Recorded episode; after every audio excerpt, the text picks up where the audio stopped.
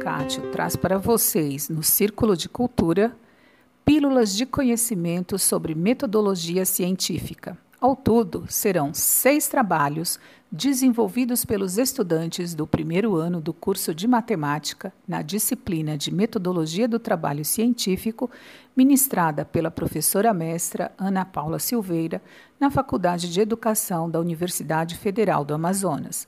Os episódios estão distribuídos em cada dia da semana, começando na segunda-feira com o grupo do Alexandre na terça-feira, o grupo da Arla.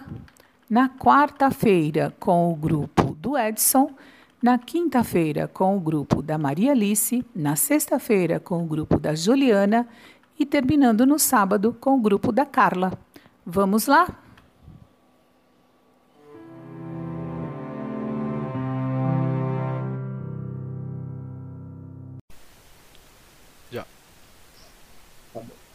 É, e aí, pessoal, muito, sejam muito bem-vindos ao nosso 5 minutos de podcast. É, hoje a gente tem como pauta os trabalhos científicos. E claro que a gente tem convidados ilustres, né? A gente tem os universitários, o Saulo, que vai falar um pouco sobre fichamento, a Thaís, que vai falar sobre um resumo, e o David, que vai falar sobre a resenha. E, não, e por último, a Jéssica, que vai dar algumas dicas, falar um pouco da sua experiência. Bem, começando então pelo Saulo. Saulo, muito bom dia. Seja bem-vindo. Bom Pode dia. ficar à vontade. Obrigado aí, Edson. Salve, salve aí pra todo mundo. Bom, minha experiência com fichamento nunca fui muito bom em fazer fichamento. Normalmente, nos meus estudos, eles eu pesquisava a respeito de fichamentos já produzidos e para mim depois fazer o, as minhas pesquisas em, rela, em relação aos assuntos. E quando mais quando eu fazia fichamento, normalmente quando fazia, eram os fichamentos bibliográficos. E nesses fichamentos eh, são fichamentos onde nós separamos por tópicos alguns algumas alguns atores ou alguns links onde a gente pode fazer a pesquisa do assunto. E isso me ajudava bastante até. E também tem uns outros fichamentos que você pode procurar, por exemplo, tem um fichamento textual, tem um fichamento de citação. Fichamento textual é um fichamento onde você separa é, um trecho de um texto e o de citação você coloca algumas, como o nome já fala, citações no fichamento. É isso aí, Edson. Tá bom. Muito obrigado, Saulo. Foi bastante interessante. Agora a gente tem Thaís que vai falar um pouco sobre o resumo. Thaís, muito bom dia. Seja bem-vinda. Bom dia, Edson. Bom dia, bom dia. Tá sendo a voz aí? Tá, tá, de boa. Obrigada pelo convite. É, como eu falar sobre resumo, a gente pode fazer o resumo de qualquer tipo de conteúdo. Pode ser de um, de um artigo, a gente pode fazer um resumo de um argumento, de um filme, de uma peça teatral. Mas o que eu vou falar aqui para vocês é o, o resumo comum que todo aluno de ensino médio da faculdade costuma fazer, que é o resumo de livro. Que é, quando você está trabalhando com um determinado capítulo do livro, no momento que tu está lendo, tu vai tirando os pontos mais importantes para ti de, do, do- de cada capítulo e com isso tu vai construindo um resumo para ti de uma maneira mais fácil que te faz lembrar do assunto. É bem comum, eu uso ele quando eu estou estudando. E é isso aí. Tá certo. Muito bom. Muito obrigado, Thaís. Agora a gente tem o David. que Vai falar um pouco sobre a resenha. David, seja bem-vindo. Bom dia. Bom dia, Edson. Bom dia, colegas. Muito- Queria agradecer pelo convite de estar aqui com vocês. Eu vou falar sobre as resenhas. As resenhas, elas são mais elaboradas do que os resumos críticos, porque elas trazem exemplos e agregam a cada informação direcional. Por isso tem um grau mais elevado de conhecimento, mantendo sempre uma relação entre artigos, livros, teorias do mesmo assunto. E isso é bem importante porque agrega vários assuntos em apenas um texto.